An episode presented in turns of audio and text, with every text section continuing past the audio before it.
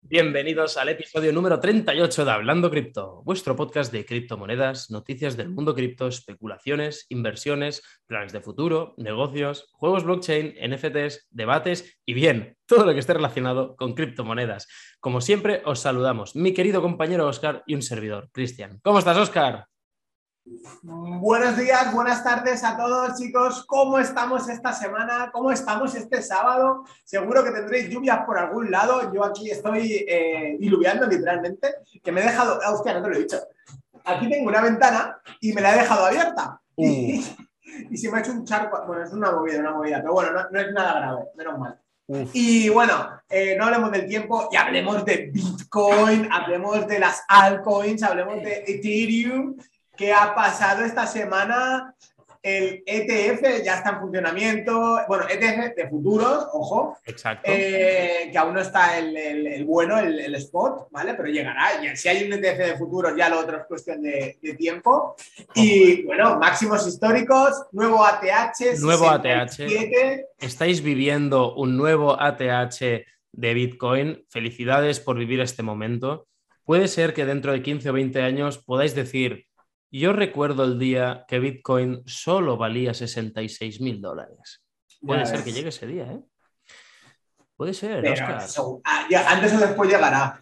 Eh, cuando Cristian estará jubilado y dirá, Team Cristian funciona, Team Oscar es una mierda. te vas a reír. hay mucha controversia con él. No, controversia no. Que ya se está viendo ahí en, comentarios, en Twitter. hace mucha gracia en el, directo que estuvimos esta semana con Jorge y, Aníbal, ahí había muchos Team Christian, Team Oscar, y por mail me llegan un montón, pero lo que no entiendo es por qué me pone yo, yo soy Team Christian. Ya, y dime si eres Team Oscar, ¿eh? Team Christian que, No, no, pero es verdad que se va viendo un poco lo bueno de que tú y yo seamos dos inversores tan diferentes en algunos aspectos, es que, bueno, tan diferentes y, a la vez en algunos muy, iguales y parecidos, pero cada uno se ve igual reflejado más con la personalidad de uno de nosotros dos, ¿no? Hay gente que es más atrevida, más echada para adelante, que invierte más, incluso alguna vez igual intentan hacer un, un daily trading, ¿no? O intentan hacer unos shorts y tal.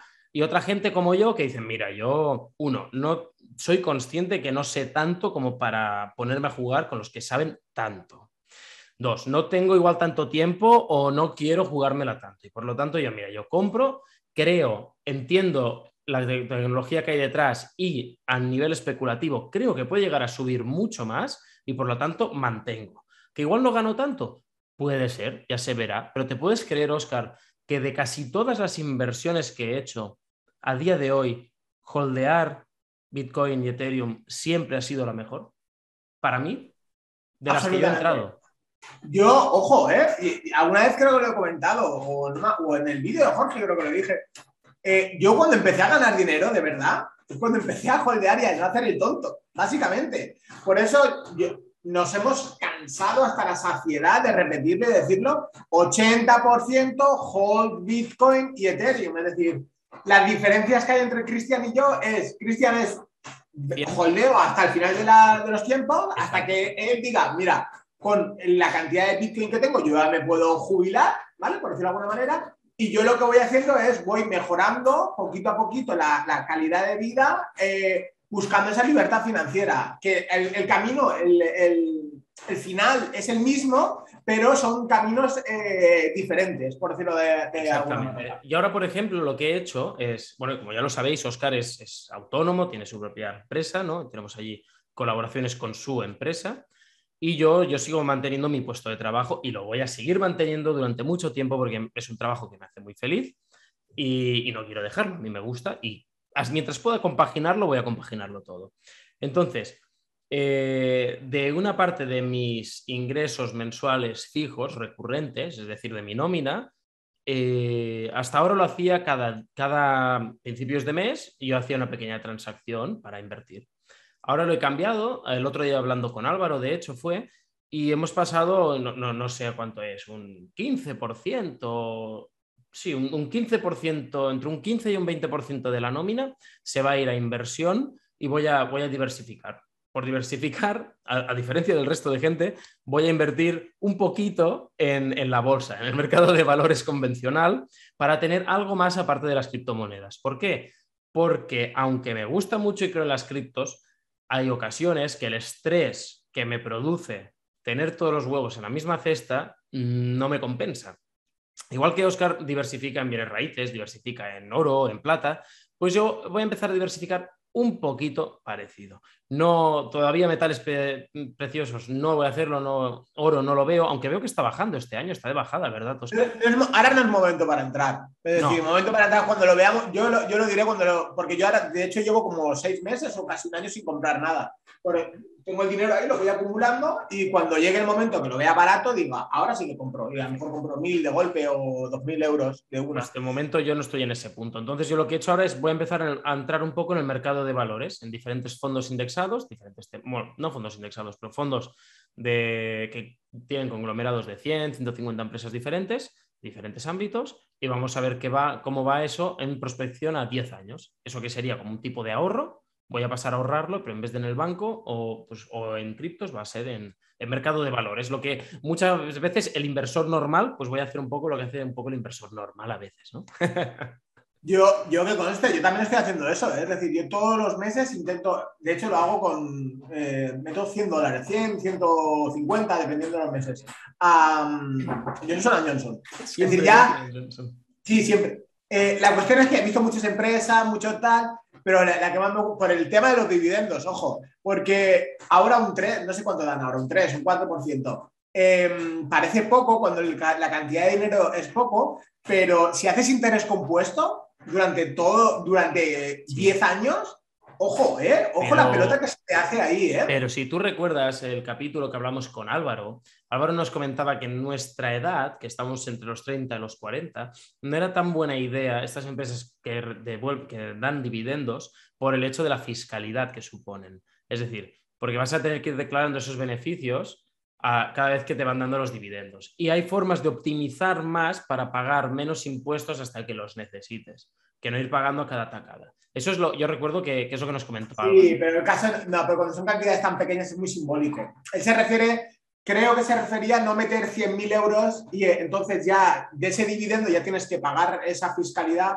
sino eh, si tú metes 100 euros, de 3 euros un, al año, yo qué sé, o de 50 euros, un 20% para 10 euros, es decir, es muy, es muy poquita cosa. Lo que pasa es que la pelotita con el interés compuesto, él lo que se refería, creo, que luego nos corrija o me corrija, que es eh, las, eh, hostia, no me acuerdo el término, las acciones de, de, crecimiento, creo que era, o las empresas de crecimiento, es decir, eh, exacto. Que para que esas son las que más retorno pueden dar. Y claro, evidentemente no pagas, hasta que no vendes, no pagas impuestos. Claro. Pero bueno, este es otro tema, que nos desviamos. Que siempre... Hablemos de Bitcoin. Oscar, máximos históricos de Bitcoin, pero no los últimos máximos históricos que vais a ver vosotros, mis queridos amigos. Y debo deciros, y estoy seguro que Oscar está de acuerdo conmigo, que empieza a subir Bitcoin y vuelven a aparecer las oleadas de haters y detractores de Bitcoin. Yo pensaba que ya no existían, pero Tío, están más despiertos que nunca. Aún he visto comentarios de que Bitcoin es la fiebre de los tulipanes de Holanda. y dices, pero papá, ¿qué dices? Que, puede ser, como toda inversión en esta vida, cualquier día te puede petar cualquier cosa, porque al fin y al cabo, todo, si tú quieres, todo puede llegar a ser especulativo, o casi todo. Yo, ahora que has dicho lo de la fiebre de los tulipanes, no me acuerdo bien, pero es que lo vi hace un montón de años, hace como tres, cuatro años creo, en YouTube. Hay un documental de, creo que era de la, de la 1, o es que no me acuerdo, lo vi hace mucho tiempo, sobre la fiebre de los tulipanes. Es súper recomendable verlo, eh, eh, porque fue la primera burbuja, al fin y al cabo. Pues estaría, estaría muy. La gente que está metida en criptomonedas o en, en inversiones en general, el documental es de la fiebre de los tulipanes. Deben verlo y el del Crash del 29 también. Es decir, eh, son dos documentales que decir, yo creo que al ver eso me cambió un poquitín el chip, es decir, el, ir, recogiendo un poco por si, por si eh, llegase a, explotar algo, no sé. Pero es, es muy curioso y bueno, y sobre todo debemos saber qué, qué es lo que pasó en el pasado por si pasase en el futuro. Claro, yo aquí lo que veo, eh, que sí que puede ser que vuelva a pasar, pero yo, sigo apostando fuerte y duro por, por, Bitcoin, no tengo ninguna duda. Creo que tiene un recorrido abismal todavía. De hecho, ahora mucha de la gente que nos escucha me va a matar con lo que voy a decir. Hace poco, relativamente poco, descubrí a un personaje del mundo cripto que yo creo que ya lo debéis conocer todos, menos yo, que era Plan B, que este señor es un analista. Eh, eh, eh, de quitarse el sombrero, espectacular. Es decir, prácticamente todo lo que ha dicho se ha ido cumpliendo en los rangos de tiempo que ha dicho la bestia parda esta. Y este señor, esta bestia parda, comenta que esto, que bueno, que, va a seguir yendo hacia arriba, que, Bitcoin va a llegar a unos números que no somos, nuestras mentes humanas no son capaces de, aceptar y entender. No sé qué opinas tú al respecto, Oscar. Si has oído hablar de plan B, de si no, estoy seguro que sí. Pero, pero totalmente. Es decir, independientemente de, bueno, hay que conocer lo que es Bitcoin, conocemos lo que es blockchain, em, cuando lo entiendes, pero ya no es la parte de Bitcoin que es la descentralización, eh, las unidades limitadas, etc, Cuando entiendes el mercado convencional, es decir, cuando entiendes la deuda, sobre todo el tema de la deuda, vamos, que es que es, lo que nos engañan un sin sentido. Entonces, cuando entiendes la deuda, cómo funcionan, cómo se, se nutren los estados para, para sobrevivir, esas... Em, vamos a dejarlo ahí, ¿vale? si, no, si no, nos vamos. Entonces, cuando entiendes cómo funciona todo y, sabes lo que es Bitcoin y sabes lo que es el oro también, es decir, el oro, un metal precioso o los bienes raíces, eh, sabes que sí o sí va a subir, ¿vale? Pero no es que Bitcoin, sí, ahora estamos subiendo un aumento de valor, ¿vale? Es decir, si antes Bitcoin valía 40.000 euros, ahora vale de 50.000 euros o 55.000 euros, lo que sea, eso es un aumento de valor pero es que va a ser la inflación la que se nos está comiendo. Es decir, eh, todo vale más. No es que Bitcoin valga más, sino que tu nivel adquisitivo lo está reteniendo. Va a llegar un momento. bestia la inflación, cómo está subiendo, Oscar. muy bestia. Hostia, yo no, no, estoy muy metido, sí que estoy muy por encima, pero ahora. Eh, ya, una de las mías.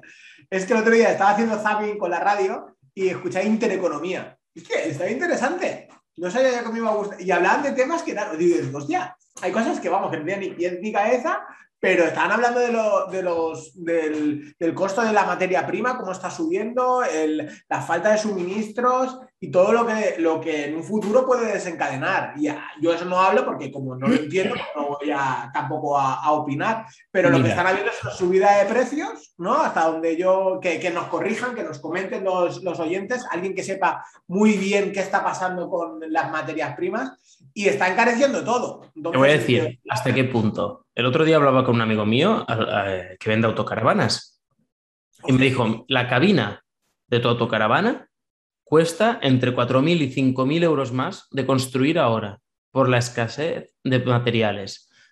Ojo, ¿eh? Es decir, ha hecho revalorizar todo, de dicho de otra manera, ha aumentado la inflación. No puede ser que mi autocaravana cueste mm, incluso más dinero ahora que, cuando la compré en su momento con menos kilometraje, con menos, con menos años, etc. ¿Sabes? Ya, te ríes, pero ¿sabes dónde lo he visto? ¿Dónde? Eh, ¿Dónde lo he oído? Perdona, en Max Case, no, Max Case sí que lo conoces o lo conocemos casi todos, pues hablaban de, de, los coches, ¿vale? Que hay en Estados Unidos, que si hay algún oyente de USA, USA, sí, lo he dicho bien, de Estados Unidos, de América, que lo diga que los, muchos coches de segunda mano eh, están costando más que los nuevos. Y, se ve es, es alucinante. Esto hay que. Hay que, bueno, ya lo sabéis, las fórmulas contra la inflación sabéis cuáles son. Hay un episodio entero dedicado a cómo protegernos de la inflación. Os lo dejaremos por aquí arriba si, si, nos acordamos de ponerlo en YouTube. Y si no, lo podéis buscar, cómo nos protegemos de la inflación y os saldremos nosotros allí explicando. Y bueno, ya de la mano de Bitcoin, eh, claro, es que aquí eh, el hacer hold tiene varias cosas. Es que no es, muy fácil decirlo, ¿eh? compras y olvídate, pero después no es tan sencillo. Es como tienes que poner la mano y que no tiemble, y que no tiemble, y que veas la llama y que no tiemble. Y que veas que hay veces que, la llama es enorme y que la tienes debajo de la mano y dices, mmm, huele a, a pelito quemado. Y mantener la mano allí en esa llama imaginaria, ¿no? No siempre es tan fácil. Hay veces que empiezas a escuchar comentarios de detractores, eh, sus teorías, que algunas son buenas, que tú lo piensas y te hacen dudar. Incluso dices, ostras, no, no, a ver, ¿me estoy equivocando? Pero también es verdad que son las mismas personas que hace tres años, cuatro, que están diciendo que esto es una mierda, que sois tontos por invertir allí, que lo vais a perder todo, que se va a cero, se va a cero. ¿eh? que eso a cero ya no se va a ir nunca, solo por las, por las monedas de Bitcoin que están perdidas, ya nunca va a tener un valor de cero, porque había... No, bueno, va a haber alguien que quiera comprarlo, ya te digo yo que si Bitcoin vale un céntimo, me compro todos los Bitcoins y, y lo voy a poner a un dólar.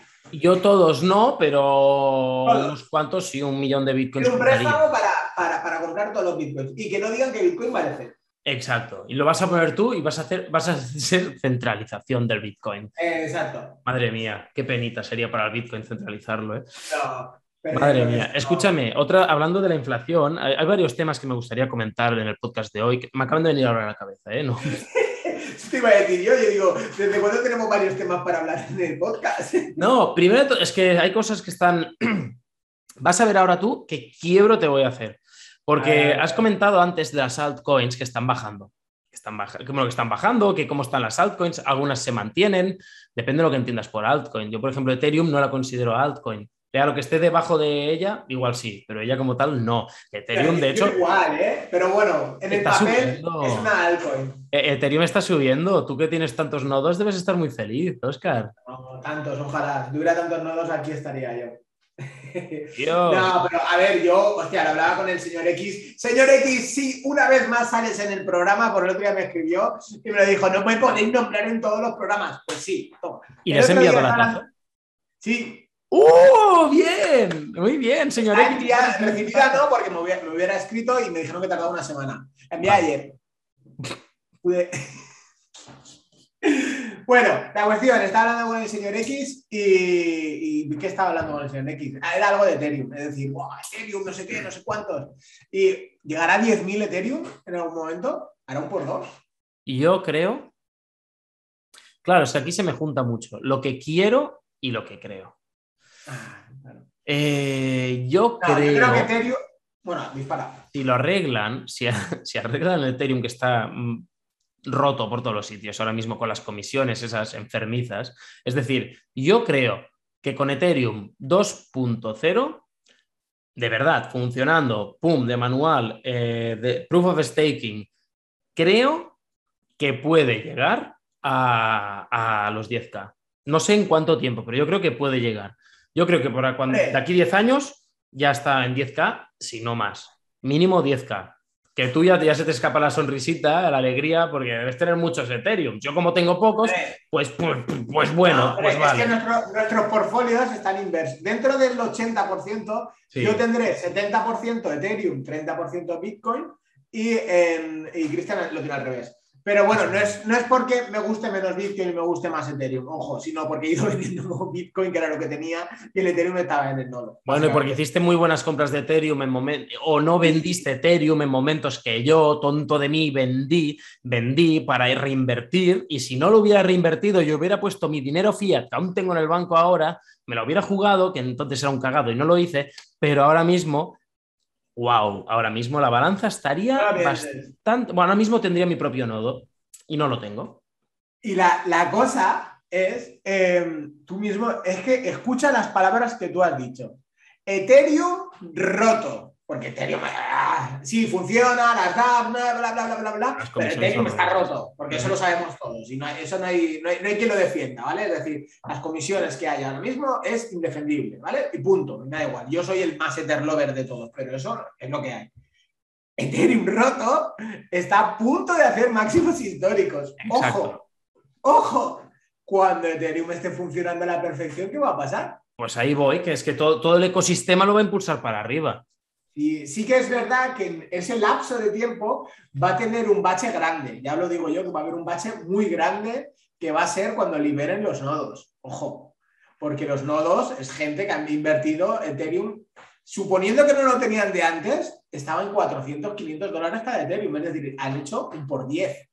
Entonces, un por 10 de 32 Ethereum. Ojo. Pero también te digo, no creo que lo retiren. Muchos, porque es, es, un, es un pasivo que tienes allí. ¿Cuánto da un nodo ahora mismo? 500 dólares más o menos. 500 dólares al mes, 6.000 dólares al año. Es decir, cada año vas sacando un Ethereum más. Pum, pum, pum, pum. ¿Para qué? Es decir, sin, la gente que lo necesite, sí. O la gente que diga, ¡guau! Me voy a comprar un pueblo entero. Pues sí. Pero habrá gente que dirá, no lo necesito, pues eso lo dejo allí. Es la mejor ayuda contra la inflación que tengo. Sí, pero hostia, hay- habrá mucha gente que tome ganancias. Yo lo Seguramente. pienso. Eh, bueno, Sí yo que espero. es verdad que hay una parte buena en todo esto, que, no- que yo me imagino que sí que lo hicieron a propósito, que es, eh, primero van a liberar las ganancias y luego podrás desbloquear tu nodo o hacer lo que quieras con tu nodo, pero primero van a liberar las ganancias. Entonces, ¿qué pasa? De cada un nodo recién de- hecho desde los primeros o los dos, tres primeros meses, ahora mismo llevo una ganancia de dos Ethereum, ¿vale? Más o menos. Que bueno, que es una pasta, que son 8 mil dólares en un año, es decir, es, es una, es una barbaridad. Eh, pero al fin y al cabo, si eso lo venden, el mercado puede absorber esa presión de venta. Pero si liberan 32 Ethereum de cada nodo, que creo que hay 250.000 nodos, si no me equivoco, imagínate la presión de venta que puede ser eso. Y eso, Vale. quieras, no va a hacer así. Pero escúchame, a la que baje, si, lo que va a hacer es aumentar. Si hay menos nodos, aumenta la recompensa por nodo. Sí, eso es verdad. Por lo tanto, a quien premie a la, pacien- a la paciencia se paga. Tú lo dices muchas veces, Oscar. Si, si mucha gente dice, no, no, no, no, a liquidar, a liquidar, liquido nodos, genial, solo pueden validar Ethereum mediante nodos a partir de Ethereum 2.0, por lo que aumenta el API, eh, el anual, ¿cómo es el, el, El ROI, que es ROI, la- ¿qué te da? la- el retorno anual. el retorno anual te va a aumentar, por lo tanto, tú confías en el proyecto, eso te va a aumentar. Es, bueno, proof of staking, ya sabéis cómo va, hay que aguantar. Y, y va- vamos a hacer un, un- un pequeño hincapié, bueno, hincapié, pues, yo bueno, vamos a hacer un pequeño comentario Sí. sobre los nodos de Ethereum, ¿vale? Sí que es verdad que para hacer un nodo de Ethereum necesitas 32 Ethereum, ¿vale? Que ahora es algo muy, Muy difícil, difícil. de acceder, ¿vale? Pero hay plataformas como Binance, ¿vale? Yo digo Binance porque al fin y al cabo para mí es la, dentro de cuando no tienen las llaves privadas, es la más segura o la de las más seguras, aunque les roben ellos, eh, eh, son capaces de, de generar ese dinero y multiplicarlo por mucho más. Pues la cuestión que desde Binance podéis hacer eh, staking también. Es decir, podéis dejar vuestros Ethereums allí y desde allí se transforman, bueno, tienen un proceso, se transforman en BEF, creo que es, y Ujú. puedes acceder a tus recompensas, que no necesariamente ne- tienes que tener 100 mil dólares para hacer un nodo, que con 20 dólares puedes hacerlo, claro, pero tenéis que saber que el retorno anual, creo que en Binance está en un 5 o un 6%, es más o menos el real, Claro. y eso queda un porcentaje del beneficio. que Si es- un es nodo te da 500 dólares al mes, puede ser que si tú pones solo un Ethereum, pues te dé bastante menos. Eso también, bueno, ya, ya La es proporción es, es matemática pura y dura al fin y al cabo. Pero bueno, todo. Pero que hay gente que, que- que no lo sabe, que dice, no, hacer staking, y bueno, hostia, a ver, es que es muy caro. Es decir, a ver, sí, no. Es decir, Exacto. existen otras posibilidades. Y ahora que dices esto, quiero felicitar públicamente a todos nuestros oyentes que nos hicieron caso en el último capítulo con Battle Hero. ¿Os acordáis que dijimos, vamos a entrarle con todo lo que podamos? Felicidades porque habéis hecho un por 7. Brutal. Es decir, estaban 7 céntimos, aprox 6, 7, 8 céntimos. Eh, hubo gente que pudo comprar a un céntimo, gente que tuvo que comprar después en, el en PancakeSwap, etc. No pasa nada, no pasa nada. Primeros pasos y ya estáis haciendo un, un por grande, un por 6, un por 7. Felicidades. Eh, ¿cómo, cómo lo vivimos nosotros? Hicimos una videollamada entre Uh, todos estábamos un eh, montón de gente haciendo la, la compra al momento, todos y allí. estábamos con los Patreons ahí y echando un vistazo. Y bueno, de 15 o 20 que éramos, compró uno, ¿no? Uno, creo. Uno o dos. Nosotros nos quedamos con la cara de tonto. Yo con tres wallets ahí para comprar. El pobrecito mío. Se nos no compramos una ni una. Sí, Se pero nos bueno. quedó una cara de tontos porque ¿sabéis qué pasa? Que mi orden se ejecutó al minuto y 27 segundos. Pues en menos de un minuto se ve que ya habían agotado los 800 mil dólares que vendían. Ahí lo dejo, ahí es nada. Eh, ¿Qué va a pasar este token? Pues esperaros a que hagan un release del juego, que salga el juego. Esto solo va a hacer a un lado, a subir arriba. Va a subir más y más y más. Mm, Deciros si ahora sí sería un buen momento de entrada o no. mm, Como no somos asesores financieros, no os lo podemos decir. ¿Nosotros ahora compraríamos? No lo sé. Me voy a esperar un par de días más a ver si veo el gráfico un poco más estable y igual me planteo recomprar más. Ya lo veremos. Dicho esto, Oscar, y antes de empezar igual ya con el consultorio cripto, me gustaría hablar contigo del caso MTGOX. ¿Tú te acuerdas del caso MTGOX? Que Sí, le claro. robaron allí, bueno, todo el en 2014 les robaron. Creo que fueron. A ver, yo no estaba aún en el mundo cripto, pero creo que fue un millón de bitcoins lo que le robaron. Una salvajada. Pues bien, si alguien nos escucha ya lo sabrá, pero 150.000 bitcoins de esos los recuperaron. Entonces, gente que tenía dinero allí, ahora, están en las fases finales de los juicios y puede ser que haya gente millonaria que no lo sepa, que tuvo, tenía dinero en su momento en MTGOX y que ahora se lo van a liberar, se lo van a devolver o parte, la parte proporcional. Ojo, ¿eh? Que estamos hablando... No sé cómo está, pero la última vez que hablaron de, eso, que es una putada porque esto también ha pasado con, con, el, con el caso Arvistar, por ejemplo, em, van a devolver el valor, no los bitcoins, el valor. si uh. tenían mil euros, le van a devolver mil euros, aunque fueran 100 bitcoins. ¿En serio? Creo que, hombre, para nosotros mucho mejor, ojo. No, no, sí, claro, porque si no, como entren ahora 150.000 bitcoins ah, en circulación de golpe, eso baja el precio radicalmente. Claro, pero ahí es que hay 150.000 bitcoins, están los hard fork, están 150.000 bitcoin cash, 150.000 eh, bitcoins Satoshi Vision y creo que para de contar. Es decir, se sacaron todo. Pero eso lleva muchos años coleando. De hecho, el, hay un gestor, no sé si es coreano o japonés, no me acuerdo, eh, que es el que tiene la custodia de los, de los bitcoins. Y, bueno, y hace 2017, cuando estaba en 20.000 y todo eso, le estaba pegando palos porque vendía, vendía para pagar, para ir pagando a la, a la gente. Claro, claro. Quien no, sepa qué es eh, MTGOX, o lo hago un, resumen de 20 segundos. MTGOX era, eh, era en 2014 lo que es Binance, eh. para que te hagas una idea. Y así, resumidamente, durante le tuvo un agujero de seguridad y durante, no sé si fue durante un mes, estuvieron quitándoles eh, bitcoins sin que se dieran cuenta. Y le fueron vaciando, vaciando, vaciando, vaciando y, los limpiaron. Es decir, cuando se dieron cuenta era cuando ya no quedaba casi nada. 850.000 bitcoins creo que les soplaron. Sí, no me acuerdo, un millón, 800, una barbaridad, una salvajada. Una locura. Y bueno, y antes como no había tanto control, no había tanto programa, no había tanta sofisticación, eh, pues bueno, pues le, jodieron vivos, básicamente. Pues sí se perdieron esos bitcoins. Pues bueno, Oscar, creo que ha llegado el momento de que pasen dos cosas. Primero de todo, si nos escuchas desde Apple Podcast, ahora es un muy buen momento para dejarnos tu review con cinco estrellas, porque nos ayudas muchísimo, y lo pongo en grande, muchísimo. Si nos escuchas desde Spotify, iBox o YouTube, suscribirte también nos ayuda un montón y que comentes y nos digas qué te parece el episodio, de qué te gustaría que habláramos, qué opiniones tienes de lo que hemos dicho. De verdad que nos ayudaría mucho. Y después de este, es verdad, es que las respuestas que están teniendo la comunidad son brutales y os lo agradecemos un montón, de verdad, porque realmente ostras, alegra. Y en Twitter, ves la interacción que tiene la gente en Twitter, que si no nos seguís, no sé qué estáis esperando. Twitter.com slash cripto barra baja hablando. Allí estamos, empezamos a estar un poquito más activos, que nos cuesta, ¿eh, Oscar? Nos cuesta, pero lo intentamos. Oye, que a ver, animamos a la gente que nos siga en Twitter, suena muy, muy, típico, ¿no? Es decir, síguenos, síguenos en Twitter. Hay, una influencer que hacía eso y es que lo, lo, escuchaba y, por eso no me gusta decirlo, porque lo he visto tanto y tan forzado y tan esto que no me gusta. Pero bueno, ahora digo, seguidnos porque vamos a hacer un sorteo mm, muy en breve, que lo tenemos ya medio planificado y en el momento que esté cerrado lo anunciaremos en, Twitter. En Twitter. Bueno, pero básicamente es porque casi no lo habíamos dicho lo de Twitter en 38 episodios y, la gente ni sabía que... Para uno que lo hacemos... Claro. Es que ya nos vale también. Y venga, vamos ahora con el consultorio cripto.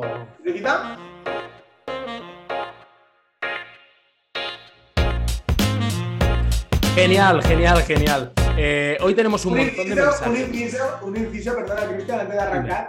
¿Veis el bailecito que nos hemos pegado? Ese bailecito lo estamos haciendo sin música. ¿eh? Exacto. nosotros así las manos ahí como y no sabemos nada. Vosotros lo, veréis y lo veréis con música si nos veis en YouTube y si no, tranquilos porque ya tendréis la edición de audio y tendréis ahí la musiquita ayudando a nuestro bailecito.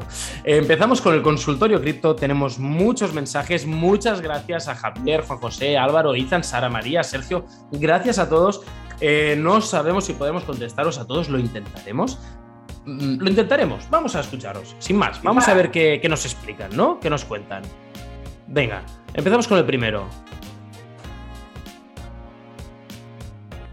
Bueno, lo primero de todo es dar la enhorabuena porque nunca escuché ningún podcast y, habéis sido los primeros en engancharme a uno, así que me encantaría escuchar eh, más episodios. Ya me, me, he escuchado casi todos en una semana, así que estoy súper enganchadísimo. Y nada, mi pregunta va enfocada sobre las altcoins Polkadot y Cardano. eh, ¿no creéis que son proyectos interesantes y que pueden despuntar en un futuro con la tecnología que prometen? Mi intención es incluirlos un poco en mi portfolio, pero tampoco sé cuánto porcentaje más o menos debería introducir, si cambiarlas por Bitcoin y Ethereum cuando suban, mm, no sé. A ver qué, qué opinión tenéis vosotros.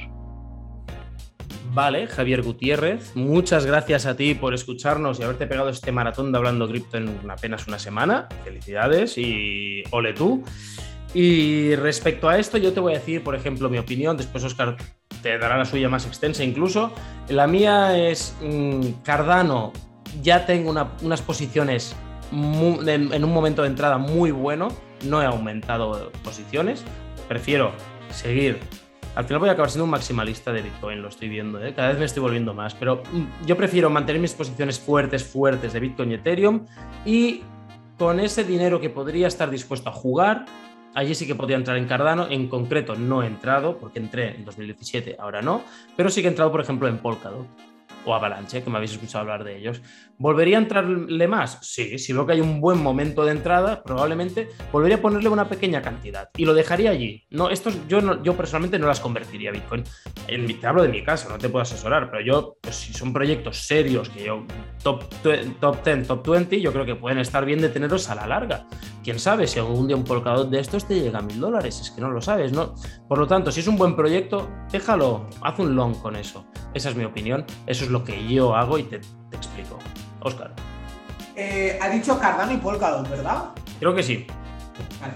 Eh, a ver, tema de Cardano. Cardano durante cuatro años atrás, sí, cuatro, años, cuatro o cinco años atrás, era un proyecto. Al fin y al cabo era así una blockchain y un white paper. Ya está, ¿vale? Eh, ¿Qué pasa? Se ha ido desarrollando, han ido trabajando. Vemos el ritmo de trabajo que tienen, que es un ritmo relativamente lento, muy lento, ¿vale? Por decirlo muy seguro, como queráis decirle. Claro, es decir, entonces, eh, ¿invertir una parte del portfolio en Cardano es mala idea? No. Es decir, es top 10, es uno de los mejores proyectos. Bajo mi punto de vista, para lo que tienen, la capitalización eh, es un poco irreal, ¿vale? Es decir, es muy, muy alta para lo que tienen. Que pueda llegar a subir, que Cardano pueda llegar a subir 3 dólares, por supuesto, 4, 5, 6, 7, 8, sí, pero para que un Cardano valga 10 dólares, eh, creo que tenía la misma capitalización que, que, Ethereum, ¿vale? Para que os hagáis una idea. Entonces, todo el desarrollo que tiene Ethereum y todo el desarrollo que tiene Cardano, pues entonces no es lo mismo. Entonces, una cosa es invertir en el proyecto, que es muy buena idea, porque eso te va, va a ser anti, anti eh, inflación, va a ir subiendo poco a poco, es una apuesta entre comillas segura, ¿vale? Está muy bien. ¿Qué sucede? Em, no esperes hacer un por 10 o un por 20 o un por 30, porque ese tipo de eh, Cardano en particular probablemente no. Polkadot me gusta mucho más por lo que ofrecen y sobre todo por el nivel de trabajo. Es decir, Polkadot creo que fue hace un año cuando se juntó el, eh, uno de los gestores del, uno de los fundadores de Ethereum, si no, corrígeme si me equivoco, y todo lo que es la, red de Polkadot, eh, Kusama, eh, Polkadot va a ser de, como de, nexo entre blockchain, entonces en el futuro va a ser muy utilizable y se va a utilizar mucho. Entonces, Exacto. Por ese punto de vista, mi Polkadot me gusta mucho más que, que Cardano. Y Polkadot compré en un dólar, en dos, lo vendí en cinco, en seis y dije, wow, soy el puto amo. Y ahora mirarlo, en 47 creo que lo he visto hace. Y yo, y yo me creía guay por haberlo comprado en 30, ¿sabes? Yo lo compré antes que saliera en, Binance, en Kraken, antes que saliera en todo. De hecho, valía 100 dólares. Es decir, porque luego hicieron una, una reducción, un, ah, no me acuerdo el nombre. Una ampliación. Sí, dieron más tokens y te dieron los tokens, porque al final tenías lo mismo. Tenías mil dólares, tenías mil dólares, pero te, te, dieron más nos dieron más tokens. Porque era al principio, cuando recién salía la, la blockchain. Y, bueno, y Polkadot ofrece muchas cosas. Entonces, como Polkadot me gusta más, sí. Yo creo que hasta ahí, bueno, está contestado. Me estás dando la razón, tío, cada día, ¿eh? Eres Tim Christian. Si hubieras holdeado Polkadot, si hubieras holdeado otra que no sé si se puede decir, serías ya no millonario, multimillonario, ¿eh? Sí, la, aquella sí. bueno, algún día contaré esta historia. Just hold. Compre, compre esa mierda, compre la, venda la casa, venda al niñito, venda a la mujer y compre esa mierda. ese. audio es brutal, ¿eh? Ponerlo, ¿eh? Pero lleva ese audio, yo en 2016-17 lo escuchaba ya. Pues eh, yo me lo pongo de despertador. Venga, va, vamos con el siguiente. Ah, vamos a hablar ahora, nos escribe Juan José Bernardo. Vamos a ver qué nos dice Juan José Bernardo. Venga. Cristian, Oscar, encantado de poder eh, saludaros por esta vía eh, del consultorio. Otro día ya os contaré mi, historia del cripto, pero os, resumo diciendo que empecé minando en 2017, sufrí el cripto invierno y, aquí estamos, metiéndole al Axie Infinity. O sea que con eso lo digo todo. Yo creo que una de las preguntas que más nos interesaría a todos los que tenemos cripto es quizás profundizar mucho más en el tema de la fiscalidad. Yo no sé si vosotros que estáis muy metidos, quizás podemos hacer casos prácticos de cómo, de cómo tributan todas las criptomonedas y las distintas operaciones que se pueden hacer. Por ejemplo, por ejemplo, en Axie Infinity. Ahí os lo dejo. Un abrazo muy grande y muchísimas gracias a los dos. Eh, sois muy grande. Abrazo. Vale, de acuerdo. Muchas gracias, Juanjo, por esas palabras. Juan José, muchas gracias. Muchas gracias. Un placer. Oscar, eh, contéstale tú mismo. Vale. Eh, el tema de fiscalidad lo tenemos muy hablado, Cristian y yo. Y de hecho tenemos, eh, no sé si se puede decir, bueno, tenemos planificado en un futuro traer un especialista, un asesor fiscal, de verdad, un profesional, porque estas cosas son muy delicadas. Al fin y al cabo yo te puedo decir eh, vente o... O cómo lo hacemos, pero... no o cómo lo hacemos Exacto, y podemos estar equivocados. Y luego decir, no, es que esta... No, no. Era un profesional que se dedique a ello para solucionar estos temas, ¿vale? En particular, lo que ha preguntado, esa ha sido muy buena, la de la, eh, fiscalidad con Axie Infinity, ojo. Es decir, porque ni ellos mismos saben cómo. Le preguntas a. Yo le he preguntado a, mi asesor y dice, hostia, ahora de momento dice, como no te, ¿qué es lo que decimos? Lo, que digo yo es decir, ojo, esta fiesta va a ser en febrero, marzo, abril del año que viene. Es decir, no, no anticipemos, no nos metamos en problemas antes de, de saber cómo, porque puede cambiar todo, absolutamente todo. Pero lo de Axie Infinity es un, es un poco complicado porque ¿qué es? ¿Minería? Eh, ¿Qué es? ¿Un airdrop? Eres autónomo, chaval. ¿Tú qué te dedicas? A jugar juegos. Ya está. Pasa que no te sale. Eres Rubio. sí, exacto. Te vas a tener que ir a Andorra. No, eh, pero, básicamente es eso. Es, un tema que trataremos más adelante con auténticos profesionales, pero básicamente haceros una idea así muy a grosso modo, ¿vale? Que es de lo que se venda, muy, muy, muy por encima de las, del beneficio, un 20%. ¿Vale? Es decir, y ya después del 19 al 26, dependiendo de la cantidad de ganancias, dependiendo de la cantidad de pérdidas, etcétera, etcétera. Pero mi idea es hablar con, eh, con, el asesor fiscal, bueno, que ya se lo he dicho, traerlo aquí, que ya se lo he dicho, y a ver si hace alguna especie de promo para la gente de cripto, o a ver si quiere, aunque él sé que él está muy metido en este tema, entonces yo sé que es muy bueno. Y él lleva tema de gente, youtubers, es decir, youtubers que son internacionales, etcétera, les lleva todo el tema de la fiscalidad, entonces él controla mucho el, eh, moneda de otro país, eh, cuando hay pagos que eh, domina mucho. Entonces, en un futuro quiero traerlo, queremos traerlo aquí para que haga la, explicación y si quiere hacer las, las rentas para que vosotros no, os calentéis la cabeza malhabladamente, pues mira, encantado. Yo dejamos el correo de él o lo que él diga y, ya está. y a ver qué nos explica cuando, cuando consigamos que venga. Vamos con el siguiente, que esto no para en la fiesta, que es Álvaro Fernández. Y Álvaro Fernández dice así. Buenas cracks, Oscar y Cristian. Soy Álvaro, el chavalito ese de 17 años. Y eh, me había estado investigando y me metí en su día a la ICO de Bit2Me. Seguro que habéis oído hablar de esto porque estáis metidos en todo esto. Y me metí en la fase 2 em, con mil euros y, pues como no salen hasta diciembre y tal, yo he rebuscado y tal y me he leído todo el, todo el portfolio, que eran, no sé, 30 hojas o algo así. Pero quería que opinaseis vosotros, que, que, sabéis de ICOs y todo eso, y pues toda la movida que pasó, y pues que, que contaréis un poco qué opináis. Ya sé que es muy específico, pero, pero podéis hablar en general de las ICOs y luego tocar esta, ¿sabes? Que estoy un poco cagado, la verdad, porque mucha pasta me la he jugado y si sale bien, sí, pero que si no, no sé. Bueno, que eso, que mil gracias por todo, Dios, escucho haciendo deporte, estudiando, de todo, de verdad. O sea, sigo aquí fuerte. Y que eso, mucha suerte que sigáis así. Gracias Álvaro, mucha suerte a ti, claro. Es decir, has invertido ahí una cantidad que, te duele, ¿no? Por lo que es normal, ya es para que duela esa cantidad. Claro, eh, ahí no nos has hecho mucho caso a lo que solemos decir nosotros. De que inviertas solo y más en una ICO lo que no te importe tanto perder. Eh, ahora ya, pues... Eh, manos duras, no puedes hacer nada más. Aguantar hasta, hasta que te hagan hasta que te den la moneda y, ya si te has leído el proyecto y confías en él, aguantar. Al final, a ver, Bit2Me es verdad que es, una empresa bastante fuerte. Yo no creo, no, es no era la típica ICO scam, creo, no sé, Oscar, ¿tú cómo lo ves? Eh, a ver, te voy a contar una cosa que se me olvida. Cuidado que, le sale Es muy buena la, la piara. Eh, a ver, lo de Bit2Me, no sé si lo iba a comentar aquí en el, en el podcast. Eh, la ventaja o la parte buena es que es una empresa real, con muchos años de antigüedad, con un músculo financiero muy grande, es decir, porque ellos tienen Bitcoin desde hace mucho tiempo, entonces seguramente los dueños ya están jubilados, que lo hagan por, por, mucho gusto.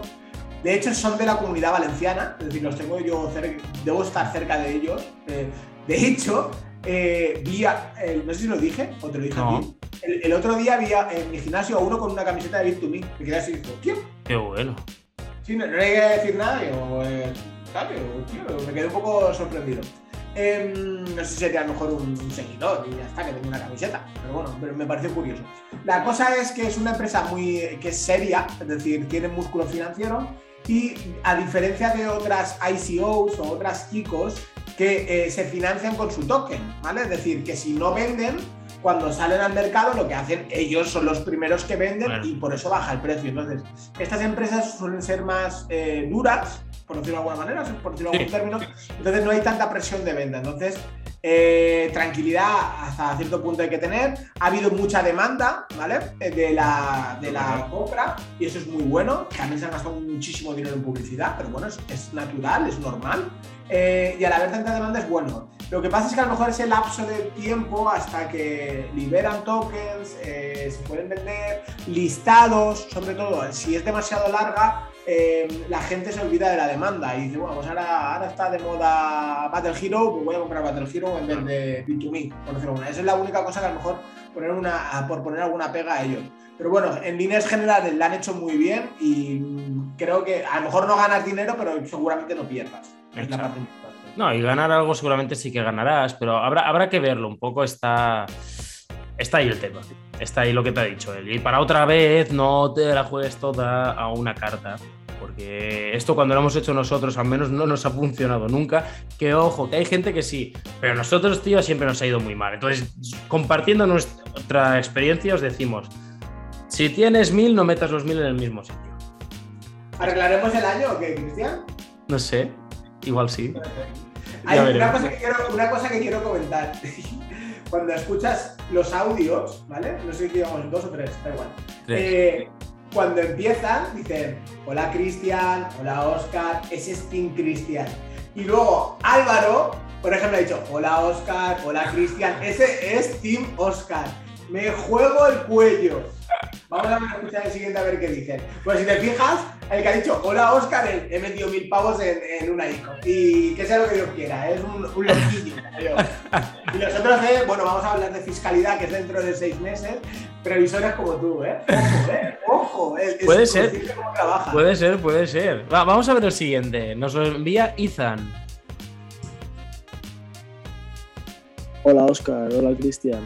Yo soy Izan, un chico de 19 años, eh, vivo en Madrid y quería haceros dos preguntitas.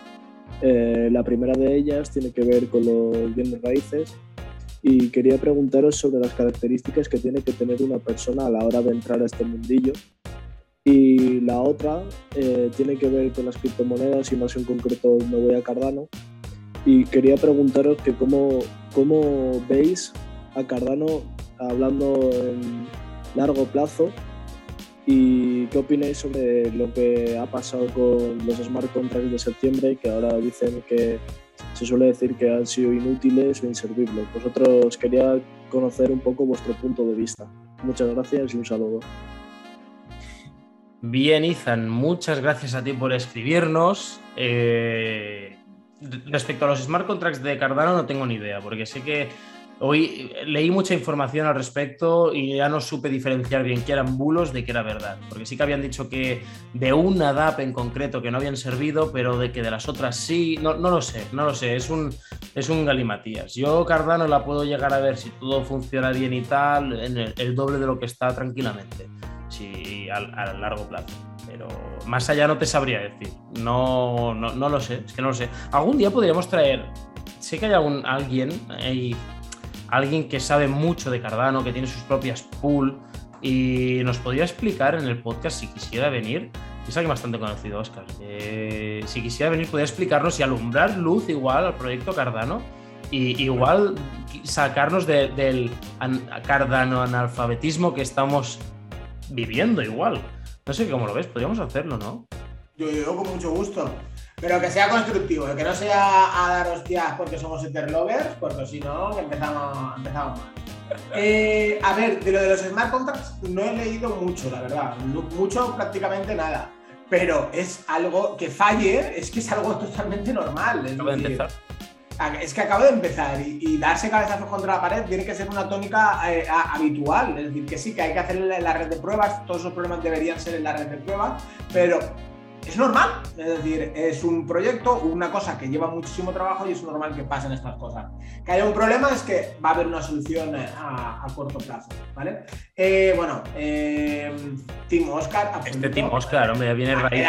más claro, mi teoría, oye, que conste en acta que yo nunca oigo los audios. Cristian, de estos audios solamente me, sí, sí, que lo sabe, solamente me ha dicho, hay una de fiscalidad. Y no me ha dicho nada. yo, los escucho para que no nos cuelen algún día. Mira, me cago yo no, no respeto, niñato. Hola, quería saber de criptomonedas. ¿Sois unos hijos?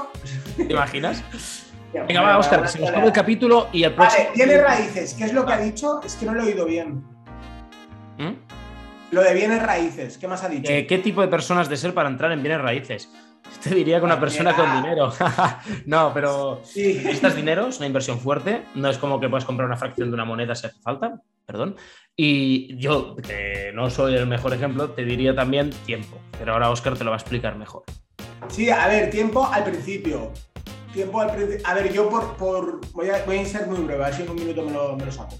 Eh, tiempo al principio porque para encontrar lo más barato o la, mejor ganga, por decirlo de alguna manera, calidad-precio, hay que mirar y remirar y renegociar. Y eso a mí me divierte. Y eso yo más que tiempo de trabajo lo considero de hobby, de diversión. Ojo.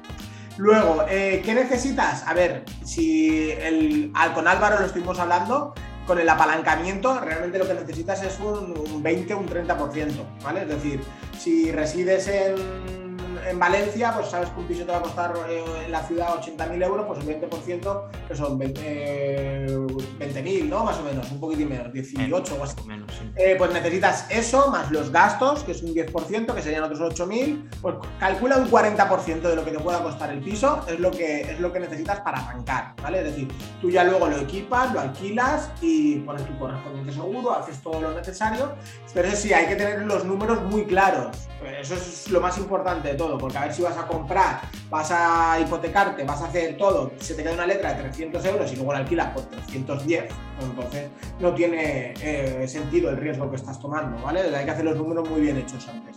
Y básicamente es eso, es decir, hacerte los números bien, saber oferta y demanda, ver que dónde hay más demanda de alquiler y haya mucha oferta de, venta. Pero bueno, a eso yo creo que le podemos dedicar a lo mejor un, episodio más, un trozo de algún episodio para hablar de ello, porque es un tema que a mí me apasiona. De hecho, en mi canal me, me lo han dicho mucho a raíz del vídeo, bueno, que publiqué el otro día el vídeo de compramos dos pisos por 1,8 bitcoins, que está súper guay. Verlo si no lo habéis visto. Y ahí vamos a hacer una, una, miniserie o una lista de reproducción o como queramos decir sobre bienes raíces, porque ha gustado mucho y está guay el cómo buscar, el ver las gangas. Eh, gangas hay pocas, pero bueno, hay que buscarla, pero si buscas y encuentras y sobre todo probar. Es decir, tirar piedras. Es decir, ¿qué me pide? ¿50.000? Pues yo te ofrezco 38. ¿Qué dices que sí? Bueno, porque me dice que no, pues nada, adiós, pues a por otra. Y eso es eh, divertido y, mola. No para todos, pero bueno, para el Team Oscar sí. Está bien. Sí, me gusta. No sé, tío, es una cosa muy rara. Eh, No, ya está me bien, recuerda un poquitín a las criptomonedas al principio, cuando investigaba, investigaba, me obsesionaba para entenderlo y luego tal, y luego ves el resultado que funciona y dices, hostia, te sientes como, como guay, no sé. Venga, va. Vamos a seguir con el próximo audio de Sara María Sanz, ¿de acuerdo? Y dice así. Hola, muy buenas. Eh, soy Sara y empecé a seguiros ahora dos tres semanas. Eh, también he empezado a seguir a, a Oscar en su cuenta. Y mi pregunta es, vosotros siempre habláis que empezasteis con 80, 100 euros. Pues me gustaría que me contarais eh, vuestra experiencia para llegar a cómo conseguisteis vuestros primeros 1.000 euros. Me parece muy interesante porque yo también empecé así con muy poquito. Oye, quién sabe si no puedo llegar como vosotros algún día. Pues nada, esa era mi pregunta. ¿Cómo conseguisteis vuestros primeros euros en cripto? Vale. Está muy bien tirada, ¿eh? Me gusta, Sí, sí, me gusta sí. mucho. Tú primero. ¿Yo? Vale. Eh, lo que pasa, yo era 2016, 2017 más o menos. 80 euros, una, una bronca con mi mujer me costó. Eh, la cosa es que no había tanto conocimiento como había, con tanta información como, había, como hay ahora. Ahora realmente te metes en YouTube o en, Google y, encuentras información de todo tipo, estrategias, etc. Entonces yo particularmente, yo entré en el FOMO de, la, de las ICOs, pero de las primeras ICOs, de las que se ganaba mucho dinero, y me acuerdo que era, pagábamos eh, como en una ICO, eh, invertía 50 euros y me acuerdo que de esos 50 euros, 10 euros eran el fee de, de Bitcoin. Ojo, para, para que veas. Es decir, que no existía ni la Segwit ni, ni nada, las Nada, comisiones eran, eran carísimas. Y, y las ICOs, claro, cuando comprabas es como un poquitín como en Battle Hero. eh, De hecho, lo, lo hablábamos en, la cha- en el chat de Patreon. Claro, multiplicabas, si conseguías comprar por 10, por 20, por 30, por 50, pero en, en dos días, dos, tres días. Entonces yo ahí con las ICOs hice, los primeros 1000 euros los hice con las ICOs. Sí que es verdad, era otra época. Muy buena, muy Y buena. ahora si quieres Yo, podemos solapar un poquitín más. yo no sé cómo dicen mis primeros mil euros. No sé. Ole tus huevos. Y, y ojo, ojo a este dato. Cristian es el de los números, ¿eh? Yo es. Venga, vamos ahí. Y él es el El- que lo tiene todo ahí. Te diría, de- es que no puedo hablar mucho, pero comprando y holdeando. Sí, realmente creo que Comprando y holdeando. Compré Bitcoin y holdeé. Compré Ethereum y holdeé y compré un poco de Cardano y holdeé. No, no- no hay más. Es decir, los primeros mil euros fueron holdeando y con paciencia. Realmente aquí yo creo que esto da para un capítulo entero de, ingresos pasivos, que eso fue como una naderia que tuve en la cabeza, que aún la tengo a día de hoy, de conseguir ingresos pasivos, diferentes ingresos pasivos de diferentes sitios y que todo me fuera retornando, ¿no? Pues de eso ya le dedicaremos un capítulo. Y de allí sí que te puedo explicar cómo fueron los primeros mil euros y todo. Pero a nivel de inversiones, como puramente y tal, lo mío es muy aburrido. Co- Compré Bitcoin, compré un poquito de Ethereum y 50 euros de Cardano y de Ripple. Y me olvidé. Y solo Ripple casi me llega a hacer los 1000 euros en, en diciembre de 2017. Y no vendí. Y me arrepentí siempre, porque después no vendí en ese momento y. Ya nunca he vuelto a estar tan bien como entonces. Es una locura. Me acuerdo, mira, miraba esa cartera y decía, esto no para de subir. Pero no vendí, así que no. Hostia, no qué, sé. qué tiempos, ¿eh? Que, que- yo no sé si te pasaba a ti, pero a mí me pasaba que, que no dormía. Dormía fatal, pero fatal. Me levantaba la- por la noche como ocho veces. Y me A acuerdo, que- me acuerdo al principio que tenía el Bitcoin, que valía, valía un dólar, dos dólares, no sé, valía un, un chiste. Y, y todas las noches, a mitad de noche me despertaba con el móvil y me metía en Coinbase, Coinbase, que yo Guau. compraba por- en aquel entonces ahí, y veía y decía, "Hostia, soy 5 euros más rico. Y, ahí, y, y me volví a dormir y me era gusto, era súper mal. Pero bueno, yo lo que aconsejaría hoy por hoy, de hecho quiero hacer un vídeo para mi canal de eso, y lo quiero hacer muy, muy pronto, es el dollar cost average. Es decir, para la gente que se inicia, dollar cost average. Yo me- es que me, no sé, joder, es que yo hablo tantos sitios, no me acuerdo. Hace un, eh, cuando empezó el boom de las, crip- este, esta bull run, hace unos meses, eh, no sé si a ti te pasaría, a mí, a mí me pasó mucho, la- los conocidos o la gente de cerca que, está, que sabía que estaba metido en las criptomonedas, Oscar, quiero comprar, que no sé qué, no sé cuántos, Sí. y ahí estaba Bitcoin 30.000 o así, y yo les dije, y a, a dos de ellos me acuerdo, si vinieron a mi casa y me dijeron, vamos a hacerte una cuenta en Binance, hicieron el KIC, se hicieron todo. Digo, tú lo que tienes que hacer ahora, todos los meses, hazme caso. Compra, ¿cuánto puedes comprar? ¿100 euros? ¿200? Cómpralo y olvídate.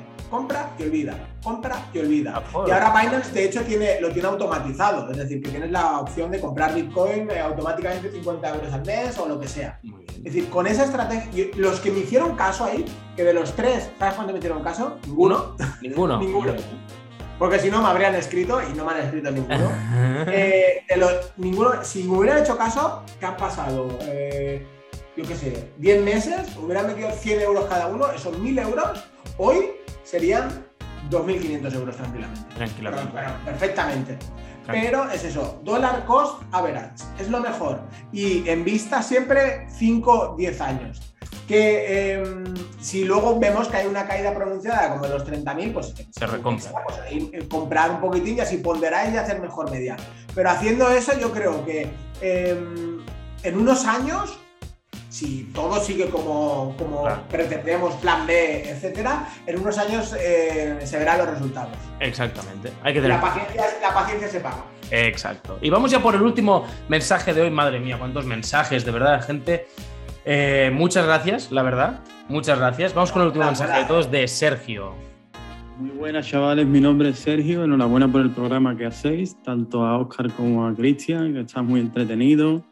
Siempre os escucho mientras hago deporte, por la mañana, los sábados, escucho mucho el podcast. La pregunta que os quería hacer era por el tema del staking. Si hacéis staking, si tenéis alguna recomendación eh, de alguna plataforma para hacerlo. Y yo hago staking con stablecoin, porque me parece que es una buena opción de tener pues, un fondo que no sea en el banco tradicional, que dan bastante rentabilidad. Entonces, si tenéis alguna plataforma que recomendéis o si os gusta más el tema especulativo con otro tipo de monedas más volátiles, lo que sea. Un saludo y seguir así, máquina. Muchas gracias, Sergio. Muchas gracias por escucharnos mientras haces deporte y por tu consulta. Sí que hacemos staking, de hecho, durante el capítulo de hoy ha ido saliendo varias veces, ¿no? Staking de Ethereum. Eh, no sé si haces staking de algo más, Oscar. Yo ahora mismo de un par de, de moneditas también estoy haciendo staking. ¿Tú te acuerdas? No sé si te acordarás de la moneda TOC. De hace como 4 o 5 años que iba a ser la moneda de los Juegos Olímpicos y no sé qué. No, no me acuerdo. Es una moneda. yo de hecho, con esa moneda fue de las primeras que gané muchísimo dinero. ¿vale? Pero un montón. Eh, ahora esa moneda vale literalmente cero, ¿vale? Vale- No vale nada, es decir, era una shitcoin, pero tiene su blockchain y tal.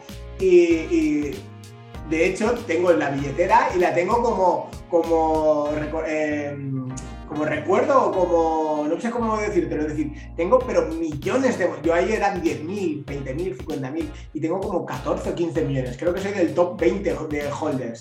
Y tengo la, porque eso se puede hacer desde el ordenador y cuando estoy en el ordenador pues se abre y va haciendo staking y cuando no estoy en el ordenador pues está cerrado no hace y de eso estoy haciendo staking. ¿Que- ¿Sabes cuánto dinero voy a ganar con eso? Nada, cero. Pero es algo como, de- ¿cómo decías que en el futuro Bitcoin será como, que será algo como eh, coleccionable? Exacto. Coleccionable, coleccionistas. Tengo mis stocks ahí como coleccionable, que si un día por alguna de aquellas ese proyecto se levantase, pues a lo mejor sería rico de, de un- de una tontería de estas locuras mías. Pero vamos, la moneda vale cero, literalmente. Claro, pero staking como tal lo tenemos, por ejemplo, los nodos de Ethereum están. Staking como tal sería AXS, la moneda, que de hecho la compré y la puse en stake. Eh, uno que, compré uno el otro día y lo puse en stake para probar. BNB puedes hacer staking. yo desde Binance es normalmente, si son monedas así, desde la opción de Earn de Binance, ahí tienes una opción que te permite hacer stake de ellas y te dan un porcentaje en función del tiempo que la tienes y de la cantidad que pongas. Mm, lo, de las, lo de las stablecoins lo había oído, lo que hacen es, tú cedes tu dinero, a ver si lo digo bien, Oscar, o al menos esa es una modalidad, y ellos lo prestan, ¿no? Y a través de lo, y parte de los intereses es lo que tú retor- te retornan después. Eso, esa varios- modalidad al menos yo sí que existe con las stablecoins. Hay varios tipos, ¿vale? Vale. Es decir, lo que se refiere, hay pools de liquidez, ¿vale? Que tú añades la liquidez en, stable, en stablecoin o stablecoin, ¿vale? En moneda estable, en español, y eh, por eh, añadir esa liquidez a, a un proyecto DeFi, por ejemplo, pues tienes un retorno anual, pero te pagan muchas veces en su moneda, ¿vale? Es decir, en Bamboo DeFi, por ejemplo, si tú pones eh, mil dólares de USDT y mil dólares de Boost, de Binance USD, que realmente ha puesto mil y mil, no tienes el riesgo del impermanent loss, quiere decir que pierdas una, pierdas otra, que si no, pues como vale lo mismo, pues van a valer lo mismo. Entonces, cuando retiras, retiras igual. Más eh, las ganancias que muchas veces te la pagan en la moneda de, la, de la DeFi. Luego, hay otro tipo de staking que se dedican a lo que tú dices, que creo que eso lo hace BlockFi, si no recuerdo mal. Sí. Es que BlockFi yo no lo recomiendo, pero bueno, es cada uno ya lo que, lo que vea es eh, tú cedes tu, tu USDT, tu, tu- tu moneda estable y te dan un, un porcentaje de retorno por cederlo. Ellos ya pues tradean o aportan Claro. liquidez en pools o compran alguna moneda, etc, etc, etc. Pero lo de, lo de ponerlo en las monedas estables está muy bien porque hay algunos sitios que te dan bastante retorno y hay en algunos sitios incluso que te pagan en stablecoin. ¿vale? Entonces es muy interesante porque me pasó con un caso con un chico de Patreon que tenía, no me acuerdo, tenía muchísimo dinero en el banco y dijo, hostia, eh, si en el banco me están dando cero o me están quitando prácticamente, si esto lo pongo aquí, voy a tener estos retornos. Digo, sí, pero ojo, es decir, que ya no tienen las claves, en un sitio no tienen las claves privadas, no tienen las claves privadas. Claro. Y que si cierran la pared y se van, yo digo, pierdes el dinero. Entonces hay que tenerlo, digo, si vas a poner, pon, pero pon un 10% de lo que tengas, no me pongas el 100%. Has de saber un poco los riesgos que asumes también al hacerlo. Al final es que no regalan dinero en ningún sitio, chicos. Y todo tiene su riesgo y hay que hacer el do your own research que dicen. ¿Has visto eso? DY eh, do your o W o, o- o R Dior Dior escrito en Twitter muchos muchos verás que ponen Dior que es haz tu propia tu propio análisis tu propia búsqueda no un poco y bueno básicamente es eso que hay que mirarlo bien todo porque no es solo todo lo que reduce no es bueno otra opción que tienes si no es compras Axis y los pones a becar Nada, es broma. Bueno, eso no, no es, no es broma, es broma y no es broma. Nosotros lo tenemos allí, nos hemos olvidado de eso y cada mes va dando, ¿no? No, no, no, es que estábamos hablando antes de, de empezar. Es decir, es que, vamos, es 100% pasivo. Decir, Pero tampoco sé ni cuánto tenemos porque no hemos vendido nada. Ahí está. Y tú, yo, lo único que sé es, es- se lo estaba diciendo a, a la mujer de Cristian, es que no para de azotarme. Dice, Ay, esta beca va muy mal, esta beca va muy mal, esto tenemos que arreglarlo, esto tenemos que dar. Sí, sí, señor, sí, sí, señor. Cual, hombre, es que si te dan una beca, al menos tienes que jugarla un mínimo. Es el acuerdo que llegamos con ellos. Eh, No, pero a ver, ese tema es. Eso, hostia, un día podríamos traernos a algún gestor y que nos hable de la. Hostia, sería muy buena idea. Podríamos. Eh, hablar de las becas, hablar de los equipos, hablar de.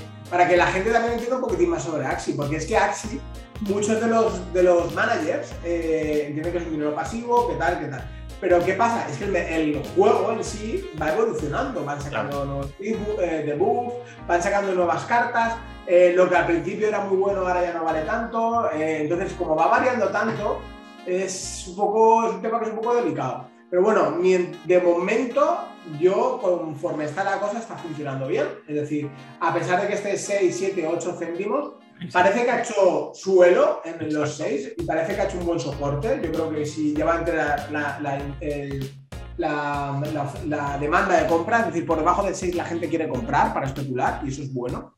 Y, y bueno, yo me sigo manteniendo en el plan. A, a largo plazo es de lo mejorcito que hay. Y tanto. Yo creo que, que en cuanto a- activen mecanismos de quemado de SLP extra, ahora mismo solo puedes quem- hacer quemar brideando, es decir, haciéndolos reproducir. En el momento que hay- haya más métodos de quemado, que puedas mejorar tus axis o las cartas de tus axis, que, que vendría lo mismo, o las tierras y que puedas hacer diferentes cosas en las tierras, o yo qué sé, o que puedas comprarte, cambiar el color a tu axis, yo qué sé.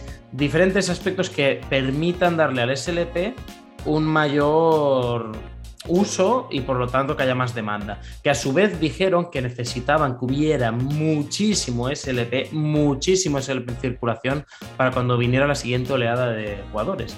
Por lo tanto, nuevamente yo aquí creo que vamos a hacer, Oscar, del hold y la paciencia se pagan, hold, aguantar y cuando esté, si está por encima de 0,20 vender sin dudarlo, ya es una muy buena cifra, incluso 0,15 te diría, y ya está, y si no aguantar. pues, A, los niveles que estamos haciendo de acumulación, desde, desde luego.